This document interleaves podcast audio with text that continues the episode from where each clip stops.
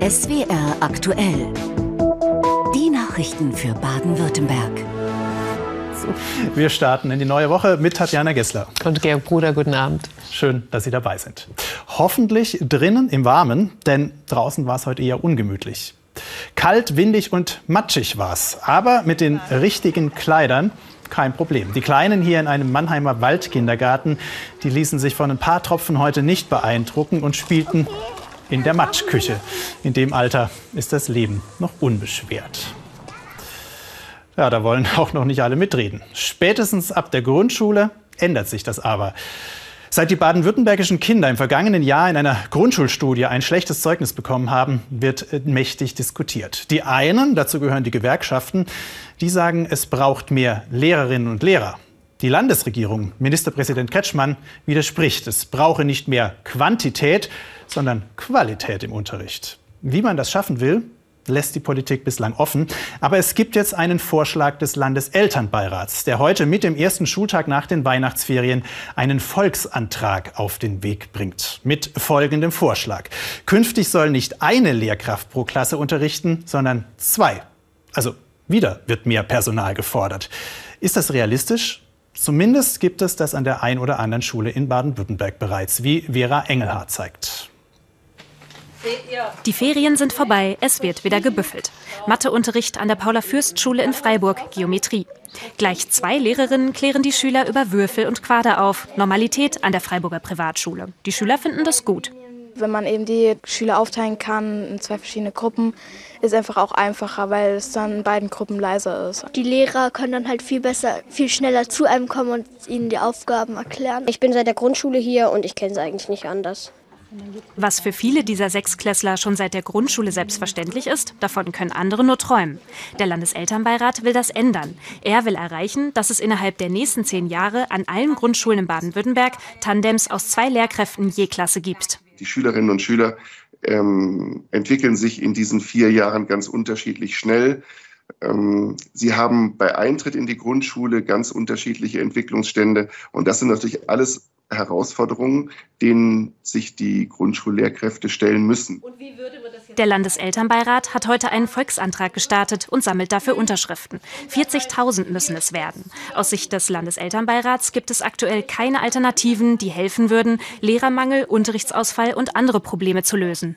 Also im Prinzip sind alle Dinge, die wir an Schulen verbessern müssen, abhängig vom Personal. Und wenn wir ans Personal nicht rangehen, also sprich ähm, die Anzahl der Lehrkräfte drastisch erhöhen, dann wird sich daran auch nichts ändern.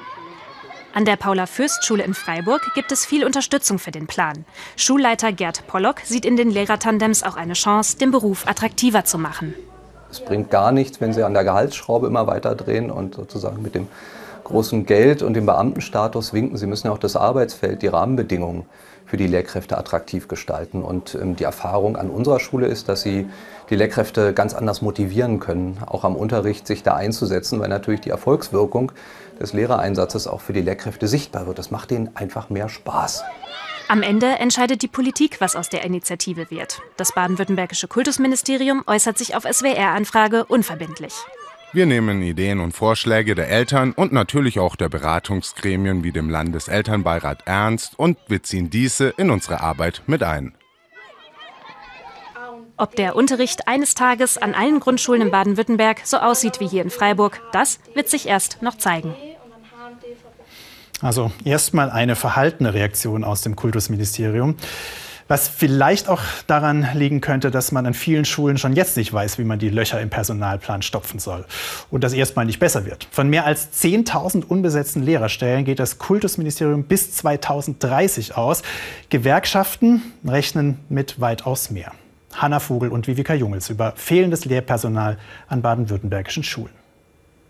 Rechnen lernen, dafür braucht es eines. Jemand, der einem zeigt, wie es geht. Lehrerinnen und Lehrer. Die aber fehlen in Baden-Württemberg an allen Ecken und Enden. Vor allem an Grundschulen wie dieser. Das schaut dann so aus, dass, dass, Kolleginnen und Kollegen Klassen zusammenlegen und zwei Klassen auf einmal unterrichten. Oder es schaut so aus, dass eine Klasse still beschäftigt wird. Da schaut dann eine Kollegin oder ein Kollege immer mal wieder hinein und schaut, dass alles so geordnet wie möglich verläuft. Es zeigt sich auch darin, dass Unterricht einfach ausfallen muss, wenn er nicht gehalten werden kann. Deutschlandweit werden laut VBE bis 2035 rund 150.000 Lehrkräfte fehlen. So den Unterricht in gewohnter Qualität aufrechtzuerhalten sei unmöglich. Auf Anfrage des SWR teilte das Kultusministerium mit, die Herausforderungen sind bekannt, wir gehen sie massiv an und wir arbeiten an weiteren Verbesserungsmöglichkeiten und das zusammen mit den an der Bildung Beteiligten aus Theorie und Praxis. Um dem Lehrermangel zu begegnen, sieht das Kultusministerium unter anderem folgende Punkte vor. Mehr als 2700 Personen sind ohne abgeschlossenes Lehramtsstudium befristet eingestellt worden. Künftig sollen es mehr werden. 3000 in Teilzeit arbeitende Lehrkräfte haben zum laufenden Schuljahr ihre Teilzeit erhöht, befristete Arbeitsverhältnisse wurden entfristet. Und auch mehr als 500 Pensionärinnen und Pensionäre helfen befristet an den Schulen aus. Der VBE begrüßt diese Maßnahmen, sie reichen aber nicht aus. Zur Entschärfung der Lage seien auch mehr Quereinstiege denkbar. Um die Qualität zu sichern, brauche es aber ein ähnliches Modell wie in Sachsen. Dort absolvieren Quereinsteiger ein Grundstudium und wählen ein Schulfach. Diese Menschen gehen dann drei Monate an eine Hochschule und werden mit Pädagogik vorqualifiziert. Nach diesem Vierteljahr kommen sie an die Schule. Es sind dann aber noch zwei Tage in der Woche an der Hochschule, wo begleitet wird, und drei Tage in der Woche unterrichten sie an der Schule. Ob ein Modell wie in Sachsen kommt, fraglich. Laut Kultusministerium arbeite man bereits am Ausbau des Seiten- und Direkteinstiegs, damit die Kinder auch in Zukunft die Betreuung bekommen, die sie brauchen. Ja, und wie es um die Bildung an baden-württembergischen Grundschulen steht, darüber wollen wir jetzt auch noch kurz sprechen mit Benjamin Faut, Bildungsforscher am Institut für Bildungsanalysen in Baden-Württemberg. Guten Abend, Herr Faut. Hallo, grüß dich. Kurz zur Einordnung. Äh, Ihr Institut ist unterstellt dem Kultusministerium in Baden-Württemberg. Und ähm, auch kurz zur Einordnung ist, glaube ich, ganz wichtig, noch mal ähm, dem Ganzen auf den Grund zu gehen. Wir reden seit einem guten halben Jahr drüber. Ein Fünftel der baden-württembergischen Grundschülerinnen und Grundschüler soll äh, schlecht im äh, Rechnen, Schreiben und Lesen sein. Was heißt das denn genau? Also wie, wie schlecht steht es denn um die Bildung unserer Grundschüler? Ja, das sind Ergebnisse aus der letzten äh, Studie des IQB, der Bildungstrendstudie. Das war die erste, die nach Corona stattgefunden hat. Und die Ergebnisse sind tatsächlich besorgniserregend. Also, wie Sie sagen, ein Fünftel, ungefähr ein Fünftel der Schülerinnen und Schüler, nicht nur in Baden-Württemberg, sondern in ganz Deutschland, hat Probleme damit, basale Kompetenzen in den Bereichen Lesen, Schreiben und Mathematik zu erwerben. Und das ist natürlich ein Problem, vor allen Dingen, wenn man sieht, dass was anderes wieder zugenommen hat und das ist die Kopplung dieser Ergebnisse an die soziale Herkunft der Schülerinnen und Schüler. Das muss uns wirklich Sorgen bereiten. Die entscheidend ist für den Bildungsaufstieg genau. und die Bildungsgerechtigkeit. Jetzt ist die Frage, was ist die Lösung? Es gibt einen Vorschlag ähm, der Elternvertreter in Baden-Württemberg. Zwei Lehrerinnen, zwei Lehrer pro Klasse haben wir vorhin gesehen. Ist das sinnvoll aus Ihrer Sicht als Bildungsforscher? Na, wenn Sie das als Strategie verfolgen, dann müssen Sie natürlich wissen, Sie müssen erstmal, wir haben ja im Moment eine Mangellage, also wir haben einen Lehrkräftemangel.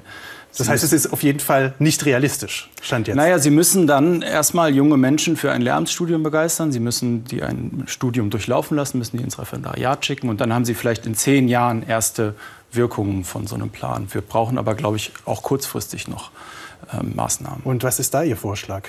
Na, es gab jüngst äh, von Kolleginnen und Kollegen aus der Wissenschaft, von der sogenannten Ständigen Wissenschaftlichen Kommission, die die Kultusministerkonferenz berät, gab es relativ konkrete Vorschläge. Die haben umfassend mal aufgearbeitet, ähm, was in den Grundschulen aus wissenschaftlicher Sicht passieren sollte. Und dann sind sie bei konkreten Maßnahmen, die aber auch an den Unterricht drangehen, dass sie zum Beispiel sagen, wir müssen ganz genau hingucken, wie entwickeln sich die Lernstände der Schülerinnen und Schüler, wie entwickelt sich deren Verständnis, was haben die im Laufe einer Einheit, im Laufe eines Schuljahres verstanden und was noch nicht. Wie werden Fördermaßnahmen eingesetzt, Förderprogramme eingesetzt, von denen wir aus empirischen Studien wissen, dass sie tatsächlich wirksam sind. Und wenn Sie solche Dinge umsetzen im Unterricht, dann sind Sie bei was, was wir die Adaptivität von Unterricht nennen, also die, die Fähigkeit des Unterrichts, sich an die unterschiedlichen Lernstände der Schülerinnen und Schüler anzupassen und die tatsächlich individuell im Unterricht zu fördern. Aber da könnte natürlich schon eine Lösung, könnten da diese zwei Lehrkräfte in einer Klasse sein. Ja, aber auch wenn Sie zwei Lehrkräfte haben, geht es am Ende um die Qualität dessen, was im Unterricht passiert. Und das ist was, was uns wirklich die empirische Unterrichtsforschung ähm, zeigt am Ende ist die Qualität des Unterrichts entscheidend. Und nicht Wenn Sie sagen, so, Qualität heißt das, wir haben schlechte Lehrer oder haben schlechte Bildungspläne? Weder noch, weder noch. Wir haben wunderbare und gute Ansätze in den Grundschulen. Die Frage ist, was macht man jetzt Ähm, dazu noch, was kann man an manchen Stellen noch anders ähm, oder auch besser machen. Und da sind, glaube ich, die Empfehlungen dieser Kommission, die ich angesprochen habe, ganz entscheidend und wichtig. Sagt der Bildungsforscher Benjamin Faut. Vielen Dank für den Besuch im Studio. Dankeschön. Das Gespräch haben wir vor der Sendung aufgezeichnet. Wohin mit den Flüchtlingen? Diese Frage beschäftigt die Städte und Landkreise in Baden-Württemberg immer drängender. In den vergangenen zehn Monaten seit dem Beginn des russischen Angriffskriegs in der Ukraine sind 170.000 Menschen nach Baden-Württemberg gekommen und das sind weit mehr als im gesamten Flüchtlingsjahr 2015. Das heißt, vielerorts sind Ideen gefragt zum Beispiel in Pforzheim, wo der Oberbürgermeister für 1000 Geflüchtete Platz schaffen will. Eine Erstaufnahmeeinrichtung in einer ehemaligen Lagerhalle eines großen Versandhändlers. Aber das finden nicht alle gut. Martin Besinger. Gebäudemanager Klaus Neumann dreht einsam seine Runden. Wo früher Kleidung und andere Waren tonnenweise verpackt wurden, ist nach Umzug des Versandhauses Bader an einen anderen Standort viel Platz. Auf den 66.000 Quadratmetern könnte eine Erstaufnahmestelle für rund 1000 Flüchtlinge entstehen, am Pforzheimer Stadtrand in einem Industriegebiet. Die Stadt erhofft sich dadurch eine Entlastung von den momentan hohen Flüchtlingszahlen. Letztes Jahr waren es 2400, zweieinhalb Mal so viele wie zu Spitzenzeiten der Flüchtlingskrise. Wenn ich weiß, dass ich mindestens monatlich zwischen 50 bis 60 Flüchtlinge aufzunehmen habe, im Minimum, dann kann man relativ schnell hochrechnen, wo man am Ende des Jahres liegen wird. Und damit verbunden ist für mich der Anreiz einer Erstaufnahmeeinrichtung gegeben, da ich damit verbunden auch das sogenannte LEA-Privileg in die Verhandlungen mit dem Land Baden-Württemberg bringen kann. Pforzheim müsste demnach deutlich weniger Flüchtlinge aufnehmen, hätte mit den 1000 in der Erstaufnahme eine feste Planungsgröße und mit dem Badergelände den geeigneten Ort. Der kühne Plan stößt beim FDP-Landtagsabgeordneten und Vorsitzenden der größten Gemeinderatsfraktion Rühlke auf Ablehnung. Von dieser Idee halte ich relativ wenig. Pforzheim ist eine Großstadt mit großen Strukturproblemen. Wir haben die höchste Migrantenquote deutschlandweit. Wir haben die höchste Arbeitslosigkeit in Baden-Württemberg. Wir haben im Osten bereits eine Abschiebeeinrichtung. Und wenn wir jetzt im Westen hier eine Landeserstaufnahmestelle bekommen mit 1000 Flüchtlingen. Dann fürchte ich, werden wir im Westen der Stadt Demonstrationen von Rechten bekommen und im Osten der Stadt möglicherweise Demonstrationen von Linken. Pforzheim ist ganz einfach nicht der richtige Ort für eine Landeserstaufnahmestelle. Im Justizministerium, auch für Migration zuständig, steht man noch am Anfang der Planungen. Pforzheim sei eine Option, die Kritik daran erwartbar. Bei der FDP fällt schon auf, egal wo es um Leas geht, irgendwie vor Ort will die niemand. Aber in dem Fall muss man schon sagen, die Stadt Pforzheim hätte, wenn es eingerichtet wird, schon auch einen Vorteil durch das sogenannte Lea-Privileg. Das heißt, da, wo eine Lea ist, da werden nachher weniger Menschen zugewiesen für die vorläufige oder Anschlussunterbringung, was die Stadt dann natürlich dann auch auf Dauer immense Kosten spart. Ob Klaus Neumann künftig Gesellschaft bekommt, entscheidet letztendlich das Land. Eine Entscheidung, in der es noch viel abzustimmen gibt. Und über die im Vorfeld viel diskutiert wird. Nicht nur zwischen den Parteien, auch vor Ort unter Bürgerinnen und Bürgern. Und deshalb hat die CDU in Pforzheim heute Abend zu einer Infoveranstaltung eingeladen. Mit dabei Pforzheims Oberbürgermeister Peter Boch von der CDU und Staatssekretär Siegfried Lorek aus dem Ministerium für Justiz und Migration die mit den 80 Bürgerinnen und Bürgern, die heute gekommen sind, ins Gespräch kommen wollen. Na, mein Kollege Theo Jägersberg ist dort vor Ort und beobachtet das Ganze. Theo, wie ist denn die, die Lage? Sind die Menschen, die gekommen sind, eher pro oder contra dieser Erstaufnahmeeinrichtung? Ja, also da gibt es schon einige Skepsis. Im Moment laufen die letzten äh, Statements, spricht gerade der Migrationsstaatssekretär Siegfried Lorik, der einiges erklärt hat zu der Erstaufnahmestelle, wie das Ganze überhaupt funktioniert, weil die meisten Menschen hier konnten sich nicht so richtig was unter dieser Erstaufnahmestelle, unter dieser Einrichtung vorstellen. Und ähm, jetzt gerade eben vor wenigen Minuten hat ein Mann auch gesagt, dass es da auch durchaus Ängste gibt vor geballtem Testosteron von jungen Menschen, die dann hier verstärkt durch Pforzheim laufen. Das sei im Moment schon der Fall. Und wenn dann tausend zusätzliche Flüchtlinge dauerhaft, also nicht 1000 dauerhaft, aber übers Jahr verteilt dann sogar 10.000 bis 12.000, die hier durchgeschleust werden. Im Brötzinger Tal, wenn die da seien, dann hätte das durchaus ein ähm, ja, Gefahrenpotenzial für die Stadt Pforzheim. Und ähm, neben mir ist jetzt der Vorstandsvorsitzende des äh, Fußballvereins, in dessen ähm, Vereinsheim das hier stattfindet, die ganze Diskussion. Michael Geiser, wie Markus Geiser, Verzeihung, Markus Geiser, wie erleben Sie oder wie haben Sie die Diskussion erlebt? Eigentlich erwartungsgemäß. Sie haben es ja richtig angedeutet. Die Leute haben, speziell in Pforzheim, haben Angst. Ähm, Potsdam ist schon sehr belastet mit einem sehr hohen Migrationsanteil. Ähm, wir haben 57 Prozent Migration, ohne jetzt die, die, die Asylanten oder Asylsuchenden dazu zu zählen. Und ähm, die, sagen wir, die Sicherheitswahrnehmung vieler Menschen in Pforzheim, in der Fußgängerzone, die ist halt ich sage mal, die ähm, lässt, lässt, Wünsche nach oben offen, um das mal höflich zu formulieren. Nun haben Sie ja direkt in direkter Nachbarschaft schon ein kleineres Flüchtlingsheim. Haben Sie jetzt Befürchtungen, wenn bald diese große Einrichtung kommen würde? Also wenn ich das richtig verstanden habe, fällt das eine für den anderen als, als Ersatz raus. Ähm, wir haben schon seit, ich glaube, 20 Jahren dieses äh, Asylantenheim mit, ich glaube, circa 150 Personen. Ähm, wir haben festgestellt in den letzten Jahren, dass die Koexistenz funktioniert, solange die gut betreut werden. Und das ist auch unsere Sorge jetzt bei einem ähm, Übergangsheim oder bei einer Aufnahmestelle. Wie werden die Leute denn betreut? Danke Ihnen und damit zurück nach Stuttgart. Ja, danke für diese Eindrücke und diese Stimme von vor Ort. Vielen Dank, Theo Jägersberg. Ja, und von Pforzheim schauen wir jetzt aufs ganze Land und gucken, was heute noch wichtig war und auch politisch diskutiert wurde mit Tatjana Gessler. Randalierer, aber auch Klimaaktivisten, die sich auf Straßen festkleben und so den Verkehr blockieren, könnten in beschleunigten Verfahren verurteilt werden, meint Landesjustizministerin Gentges. Der deutschen Presseagentur sagte sie, in solchen Fällen sei die Beweislage klar. Und wenn die Strafe unmittelbar auf die Tat folge, sei sie effektiver, als wenn ein längerer Zeitraum dazwischen liege. In der vergangenen Woche war ein Mann in Heilbronn in einem Schnellverfahren zu neun Monaten Haft verurteilt worden, weil er an Silvester unter anderem Böller auf Kinder geworfen und Polizisten angegriffen hatte. Sternsingergruppen aus den katholischen Diözesen Rottenburg, Stuttgart und Freiburg hat Ministerpräsident Kretschmann heute in seinem Regierungssitz in der Villa Reizenstein in Stuttgart empfangen. Die Gruppen sammeln in diesem Jahr vor allem für Kinderschutzprojekte in Indonesien. Es waren eher die heiligen 30 Könige, die heute den Segen zum Amtssitz des Landesoberhaupts brachten. Acht Sternsingergruppen. Christus segne dieses Haus, schrieben sie an die Villa Reizenstein, wofür sich Kretschmann besonders bedankte. Es ist ja im Leben so, man kann sich oft anstrengen, wie man will, und es gelingt einem nicht richtig. Und deswegen braucht man, dass die Arbeit auch gelingt, immer auch den Segen. Außerdem übergab der Regierungschef den Sternsingern eine Spende. Die Kinder und Jugendlichen sammeln auch in diesem Jahr wieder Geld für benachteiligte Kinder weltweit.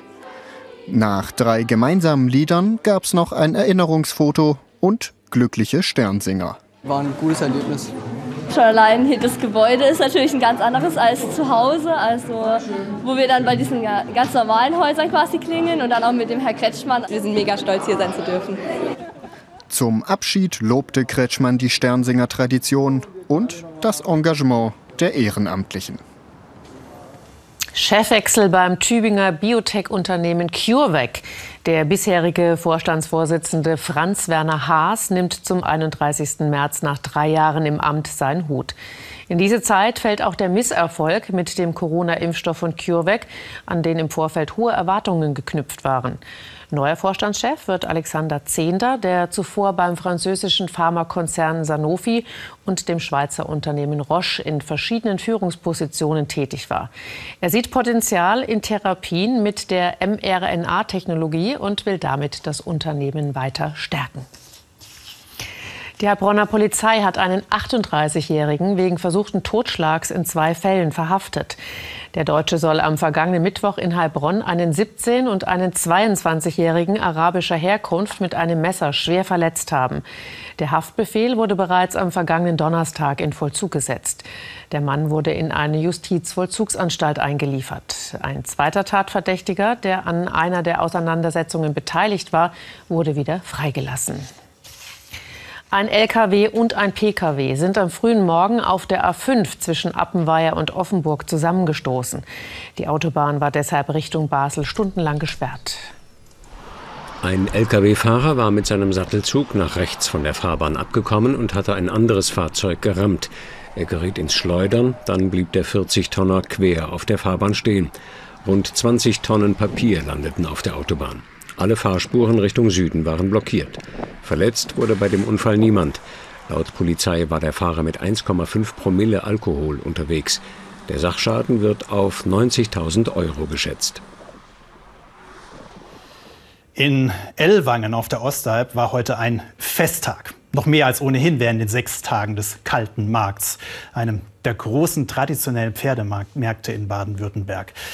Nach zwei Jahren Pause wird seit dem Dreikönigstag wieder gefeiert. Das älteste Fest der Stadt mit dem Höhepunkt heute. Tausende haben zugeschaut, wie die Bürgergarde und 300 Pferde beim großen Umzug durch die Stadt getrabt sind. Für einige hat der Tag heute Morgen schon früh begonnen, denn die wichtigste Frage für Pferdebesitzerinnen und Pferdebesitzer ist jedes Jahr, wer hat die schönste Stute im Stall? Frank Wiesner war dabei. Für Gewinner beginnt der kalte Markt in Ellwangen zu nachtschlafender Zeit. So, einfach mal rausstellen, Lisa. Und putze, okay? Mit vier Pferden will Edwin Schuster an der Pferdeprämierung teilnehmen. Dazu müssen die Stuten natürlich aufgehübscht werden. Das bedeutet um 6 Uhr morgens Friseur und Nageltermin und natürlich striegeln, bis die Stute glänzt. Hilfsmittel wie Mähnen und Schweifspray sind übrigens erlaubt. Im Stall von Edwin Schuster hat man eine gewisse Erfahrung mit Siegerinnen. Der Züchter hat schon mehrfach gewonnen am kalten Markt, zuletzt 2020. Noch vor Sonnenaufgang werden die Pferde verladen und dann heißt es Abmarsch für den großen Tag. Insgesamt 90 Pferde und Ponys stellen sich auf dem Schießmaßen in Ellwangen dem Wettbewerb. Selbst das letzte bisschen Staub von der Anfahrt wird aus dem Fell geklopft. Alles muss perfekt sein. Nach zwei Jahren Pause ist eine gewisse Anspannung spürbar. Ja, natürlich. Immer ein bisschen aufgeregt. Wobei die Pferde meistens mehr aufgeregt sind wie die Leute. Ja, das, obwohl die schon, die ist international klar, das ist ein Sportpferd, die war auf ziemlich große Turniere unterwegs, aber trotzdem ist das jetzt für sie was anderes. Die ist jetzt im Zuchtmodus, wird jedes Jahr auf Fohlen und jetzt Eiflechter und Hängerfahrer, das ist schon wieder aufregend für sie, was anderes. Angelotti ist gerade schwanger, also trächtig, was eine gewisse Unruhe erklärt. Bewertet wird nach verschiedenen Kriterien in drei Disziplinen, im Stand, im Schritt und im Trab. Unter den kritischen Augen der Jury erledigt Angelotti meisterhaft mit Hilfe eines fachkundigen sportlichen Pferdewirts die drei Disziplinen. Dass sie dabei auch einen eigenen Willen zeigt, stört gar nicht. Die dürfen Lebensmut zeigen und fröhlich sein, das dürfen sie, aber sie dürfen sich nicht gegen den Menschen wenden. So. Oder störrisch sein und einfach stehen bleiben oder sowas. Das, das will man nicht. Angelotti ist immer noch spitze. Die Stute hat den Gruppensieg eingefahren, sehr zur Zufriedenheit von Edwin Schuster. Für den Gesamtsieg hat es heute nicht gereicht, der ging an einen Freund von ihm. Ich freue mich trotzdem. Vor allem die Siegerstute, die Fürstenball, die kenne ich ganz gut. Das ist von einem guten Freund von mir, vom Paul Schliff. Das ist wirklich ein Ausnahmespferd. Also war eine sehr gute Wahl. Nächstes Jahr gibt es die nächste Chance. Der kalte Markt findet jetzt nach der Pandemie ja wieder regelmäßig statt. Ja, und jetzt schauen wir noch nach Karlsruhe, wo vor mehr als einem Jahr die Straßenbahnen aus der Innenstadt verschwunden sind in den Untergrund. Nach allem, was man hört aus Karlsruhe, läuft das nach ein paar Anlaufschwierigkeiten ganz gut. Vor allem die futuristischen Haltestellen, die kommen ziemlich gut an. Jetzt wollen die Verkehrsbetriebe noch einen weiteren Schritt in die Zukunft machen und neue Stadtbahnen bestellen. Das Modell, das ist schon gefunden, das wurde heute vorgestellt. Jetzt ist aber die Frage, wie sie innen aussehen sollen. Und da kommen die Fahrgäste ins Spiel, Die sollen nämlich mitbestimmen. Und deshalb durften sie heute Probe sitzen. Wolfgang Hörter war dabei. Es geht fast so zu wie in einer echten Straßenbahn, nur das ist ein Modell aus Holz und fährt nirgendwo hin. Denn hier geht's nur ums Innenleben, um das Raumgefühl und das Platzangebot. Jeder, der will, darf mal Probe sitzen, im Originalmaßstab, in der künftigen Straßenbahn von Karlsruhe. Die Meinung der Fahrgäste ist gefragt und auch Fahrräder dürfen mal reinschnuppern. Was irgendwie alle beschäftigt, die Sitze. Ich habe sie wirklich hinter. Und das drückt, weil sie, sie, sie sitzen ja nicht vorne noch. Sie lehnen sich ja an. Ne? Und das drückt also gewaltig. Doch die Sitze sind eigentlich noch gar nicht festgelegt. Zur Auswahl steht eine ganze Reihe von Modellen. Der Sitz sieht eigentlich gemütlich aus, aber man stößt hier mit der Schulter an der Kopflehne an oben. Ne? Und das ist dann ungemütlich hier. Ne? Andere machen den Härtetest oder denken wie eine kluge Hausfrau. Naja, es geht ja auch darum, wie lang, wie, wie haltbar die Sitze sind, eigentlich nicht wie gepolstert. Je, je mehr gepolstert sie sind, desto schneller gehen sie kaputt, würde ich sagen. Und dieses Blau ist ja unmöglich. Das ist ja so empfindlich. Das ist ja furchtbar. Manche scheinen das Probesitzen ein bisschen zu genau zu nehmen oder suchen vielleicht einen neuen Job. Die erfahrenen Vielfahrer entdecken gleich ein Sauberkeitsrisiko.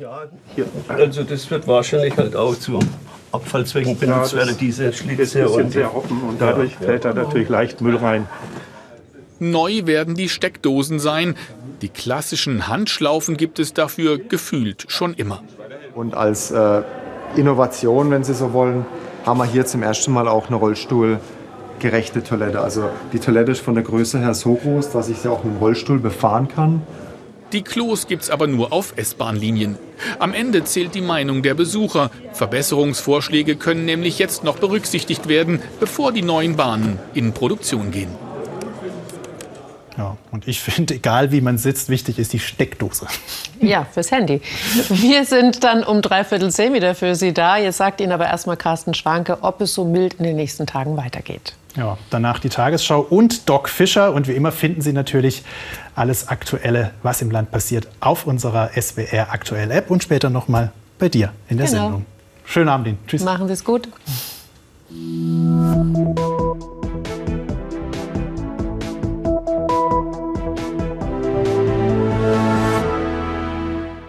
Einen schönen guten Abend, herzlich willkommen zu den Wetteraussichten für Baden-Württemberg. In den nächsten Tagen geht es nach wie vor nicht winterlich weiter mit viel zu hohen Temperaturen und dazu gibt es ziemlich durchwachsenes Wetter. Blick auf die Großwetterlage von Europa. Wir sehen zum einen, diese einzige Kälteregion Europas liegt über Russland. Angereichert von diesem Hochdruckgebiet bleibt es hier auch tagsüber sehr kalt. Ansonsten geht es mild weiter und wechselhaft, denn diese Fronten ziehen immer wieder fast im 24-Stunden-Rhythmus vom Atlantik über Europa hinweg. Und diese rege Tiefdrucktätigkeit, da lässt natürlich ihre Spuren und zwar bei den Regenmengen. Wir haben mal die Regenmengen aufsummiert für die nächsten Tage bis zum Samstagmorgen. Und da sehen wir, dass weite Teile Europas nass werden. Und für uns relevant sind diese Regengebiete, die vom Nordatlantik über die britischen Inseln hinwegziehen. Und die treffen dann bei uns auch auf den Schwarzwald. Und vor allem in den Bergen kann einiges an Regen in den nächsten Tagen herunterkommen. So auch in der kommenden Nacht mit einer Ausnahme. Oberhalb von 500 bis 600 Metern fällt das Ganze als Schnee. Deshalb sehen wir hier einzelne Schneeregensymbole, die wir hier eingezeichnet haben. Aber insgesamt wird es überall nass und die Schauer ziehen einmal von West nach Ost über uns hinweg. Das sind die Temperaturen. Morgen früh liegen sie bei 0 bis 5 Grad. Morgen Vormittag ziehen dann im Osten Baden-Württembergs die letzten nächtlichen Schauer nach Bayern weiter. Dahinter geht es dann trocken weiter. Es gibt sogar ein paar Wolkenlücken, sprich etwas Sonnenschein. Und der Nachmittag verläuft weitestgehend trocken. Die Temperaturen verbleiben morgen aber im einstelligen Bereich. Die Höchstwerte liegen bei 5 bis 9 Grad. In den Bergen gibt es 2 bis 4 Grad. Der Wind weht dazu aus südwestlichen Richtungen. In den Tagen darauf wird es wieder etwas wärmer, sprich die Höchstwerte pendeln dann wieder bei Werten um rund 10 Grad. Schon am Mittwoch sind bis zu 12 Grad möglich. Was wir hier auch sehen, an allen Tagen von Mittwoch bis Freitag müssen wir mit Regen rechnen. Und am Donnerstag, da ist dieses Achtungszeichen zu sehen, da wird es auch noch ziemlich windig. Und auf den Bergen kann es kräftige Sturmböen geben. Ich wünsche Ihnen noch einen schönen Abend.